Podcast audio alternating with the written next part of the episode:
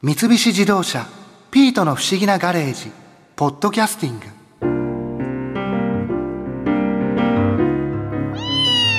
あーそろそろ秒読みだな。何が？花粉だよ花粉。スギ花粉。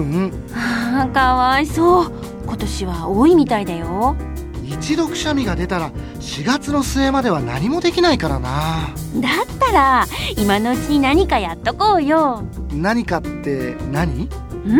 スキーとかスノボとか。あーそうそう。天体観測とかバーベキューとか。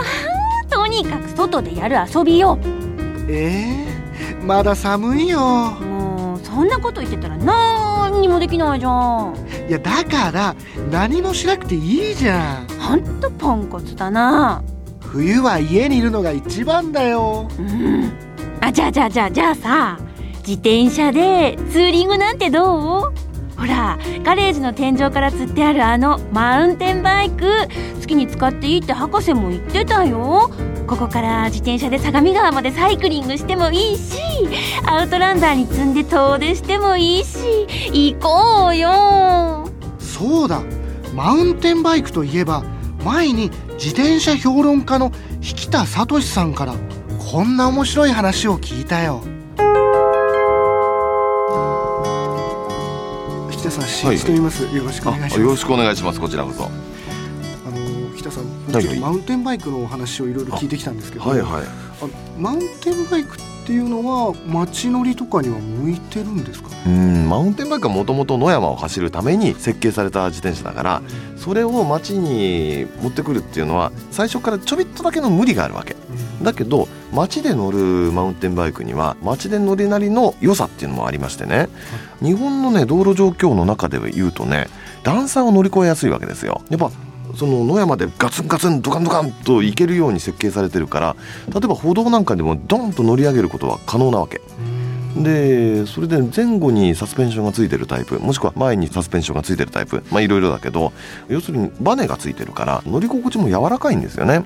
で乗車姿勢もある程度楽っていうその良さが生きてきて結構ねマウンテンバイクこそが街乗り最強だなんていう人もいることはいますよ。そうなんですね、はい、で昨今でいうとねそのマウンテンバイクの派生系っていうのがねファットバイクっていうのがねファットファットバイク。はいデブバイク。ね。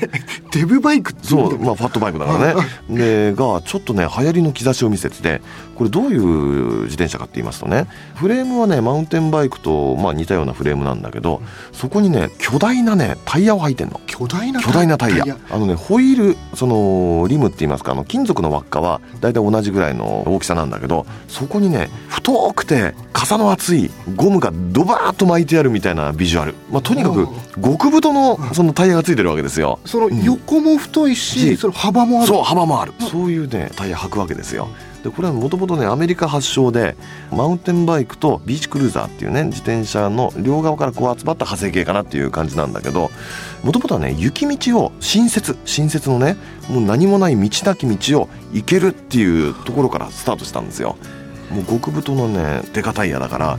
でそれがなんとなく流行ってで日本にやってきてでねこれ乗るとねなかなかね面白いの。なんかねふわーんとしたね浮遊感があって。ふわーんとした浮遊感。でそれでねどんな段差でもねドコドコドコンと乗り越えていけるっていう感じでねこれはね結構あ面白いなって感じですよ。今街中でも乗ってる人乗ってる人はね最近増えてきた、うん、新築もぜひ乗ってみてください。試してみてください。一回ぐらいちょっと乗ってみたいですね、うん。どんな感じなのかっていうのが、ね。あのちなみに、はい。そのファットバイクっていうのは、はいはい。おいくらぐらいするものえーとねこれピンキリなんですけどね。大体10万円台で買う人が多いですね。10万円うん、であのね自転車さんでももちろん売ってるんですけどあのマニアショップみたいなところですね。なんですけどあの洋服屋さんで売ってることはね結構あったりするんです。洋服洋屋服屋さん。そう。えそれはどういうあのね言ってみればね一種のファッションみたいな部分はありましてね、まあ、洋服屋さんっていうかセレクトショップみたいな感じなんですかね。おしゃれ系の若者が注目し始めたのが今のファットバイクかなっていう側面があって。やっぱりね見た目でねなんかねあの凶悪な感じがねかっこいいわけですよ。本当。あのテイストがたまらないというね。ちなみに最近道路周りで何か新しいことってあったりするんですか？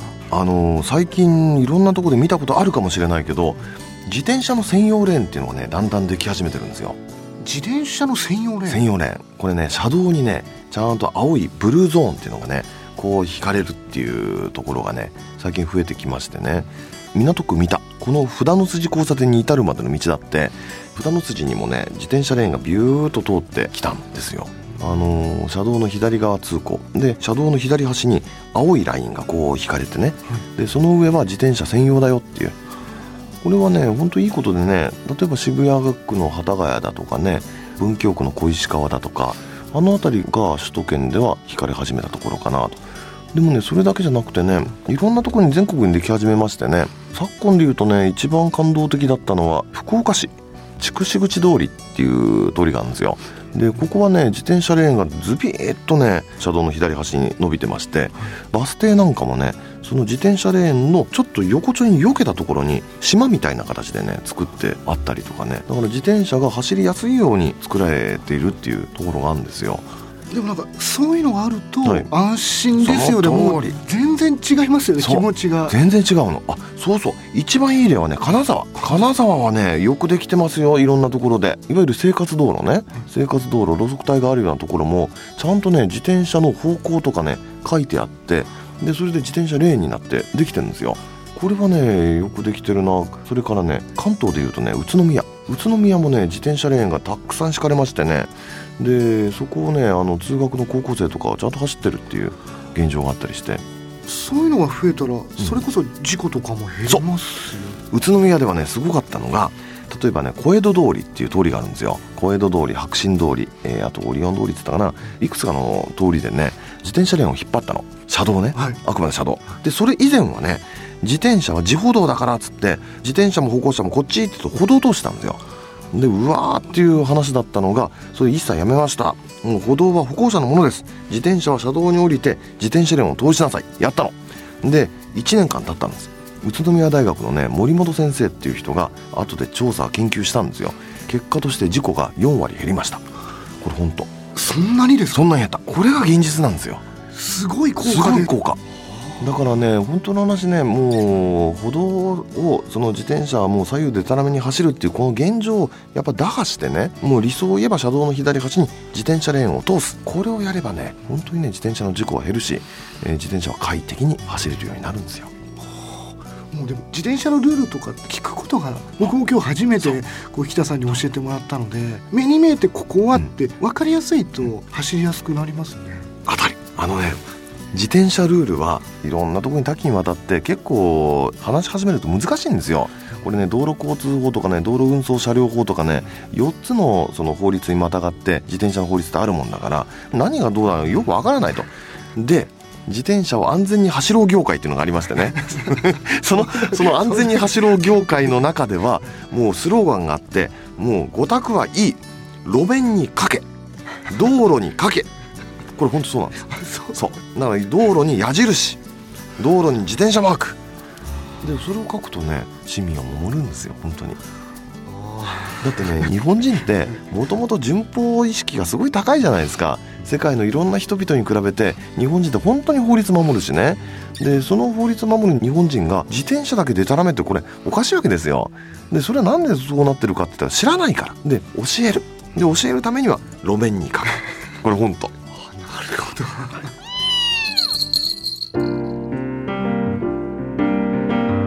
ほら引田さんの話を思い出したら今すぐ乗りたくなったでしょ？マウンテンバイク。それとこれとは全然別。やっぱ冬は家にいるのが一番だよ。それに花粉が飛ぶ春もね。あ夏も暑いから家にいる方がいいかも。こいつ思った以上にポンコツだわ